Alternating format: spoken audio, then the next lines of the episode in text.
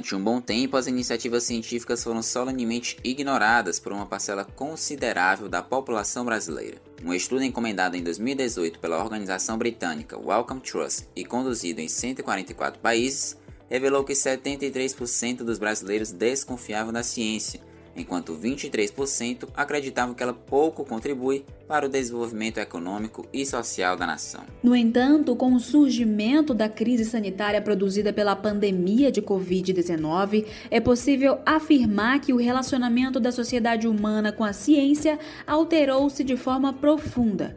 Em meio às incertezas e aflições verificadas durante o cenário pandêmico, os olhos do planeta inteiro se voltaram aos cientistas em busca da vacina e de medidas de contenção da doença. Para além do novo coronavírus, os trabalhos desenvolvidos por pesquisadores de outras áreas da saúde, especialmente no Piauí, têm apresentado resultados ao mesmo tempo promissores e satisfatórios. A biomédica Valécia Carvalho, doutora pela Rede Nordeste de Biotecnologia e parceira do Núcleo de Pesquisa em Biodiversidade e Biotecnologia da Universidade Federal do Delta do Parnaíba, a desenvolveu como parte de sua tese de doutorado um sensor de detecção de dopamina.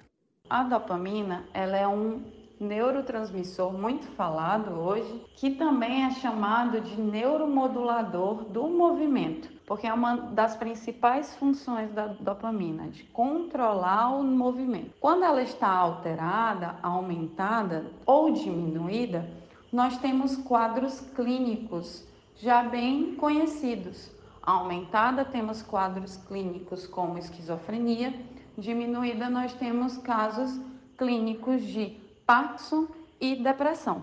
Atualmente, tais doenças são diagnosticadas por meio de avaliações clínicas feitas por médicos, os quais recorrem a exames de imagens. O intuito do sensor é ser utilizado, ao lado dos recursos já existentes, como uma ferramenta de auxílio diagnóstico dos níveis de dopamina no organismo. A base de funcionamento do nosso sensor é a eletroquímica, que é um ramo da química que estuda a produção de corrente elétrica a partir de reações químicas.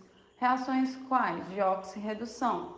A dopamina é uma molécula eletroativa, que quando colocada, né, no caso o soro, que tem dopamina, que a gente quer quantificar, ele é colocado dentro do nosso sistema que lembra uma pilha.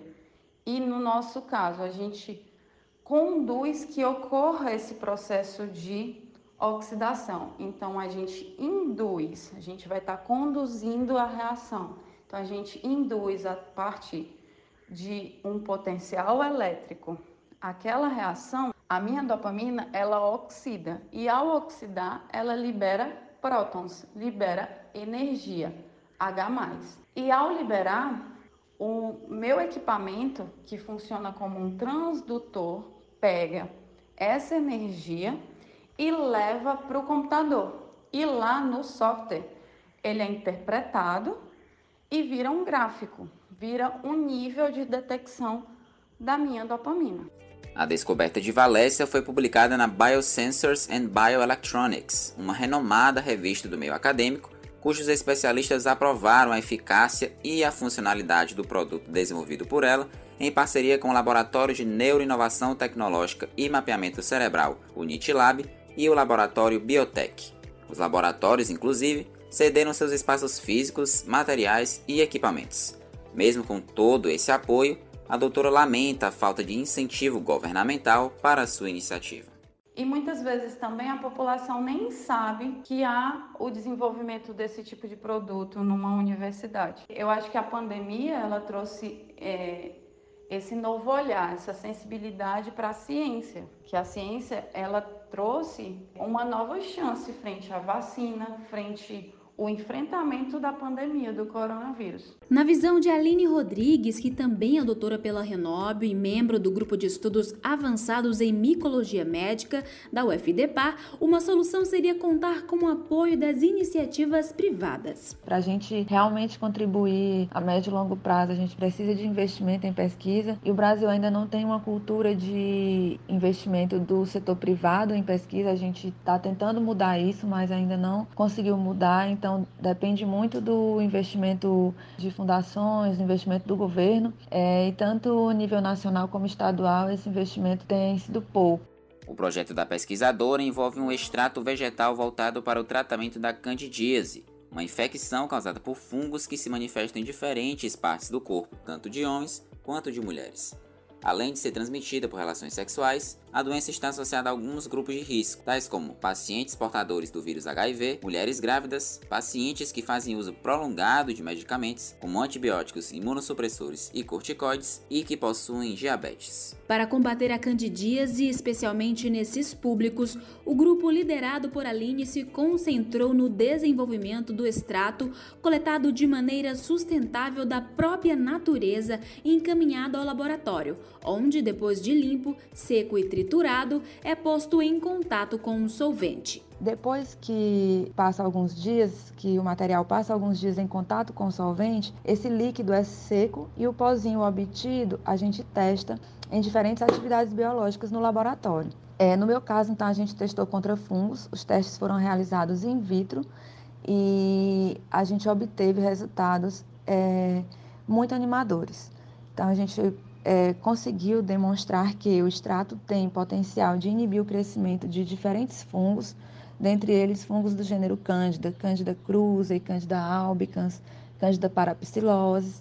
E o que nos chamou a atenção foi o potencial que esse extrato tem para inibir o crescimento de fungos resistentes a fluconazol, que é o fármaco utilizado na prática clínica, um dos principais fármacos utilizados na prática clínica, que a gente utiliza no laboratório como padrão para nossos testes. Além do extrato natural, a biomédica também supervisiona a testagem de produtos naturais contra bactérias multiresistentes. Ela aponta que o uso desordenado de antibióticos aumentou de forma considerável em função dos efeitos da pandemia de Covid-19. O objetivo dos cientistas, segundo ela, é evitar que as previsões catastróficas de que micro-organismos dotados de grande resistência surjam e levem pacientes a óbito por falta de opções terapêuticas. A principal motivação do cientista sempre vai ser resolver problemas da sociedade. A gente busca resolver problemas que a sociedade está enfrentando e a gente também tenta antecipar, é, prever alguns problemas que a sociedade pode enfrentar para que a gente consiga começar a estudar e quando esse problema aparecer a gente não esteja tão despreparado.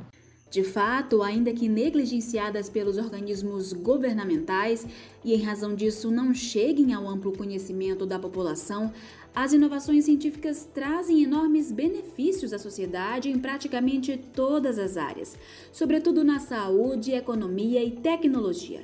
O exemplo das doutoras que persistiram em fazer ciência mesmo diante de condições tão desfavoráveis certamente servirá de inspiração para pesquisadores novatos e veteranos ao redor do Brasil.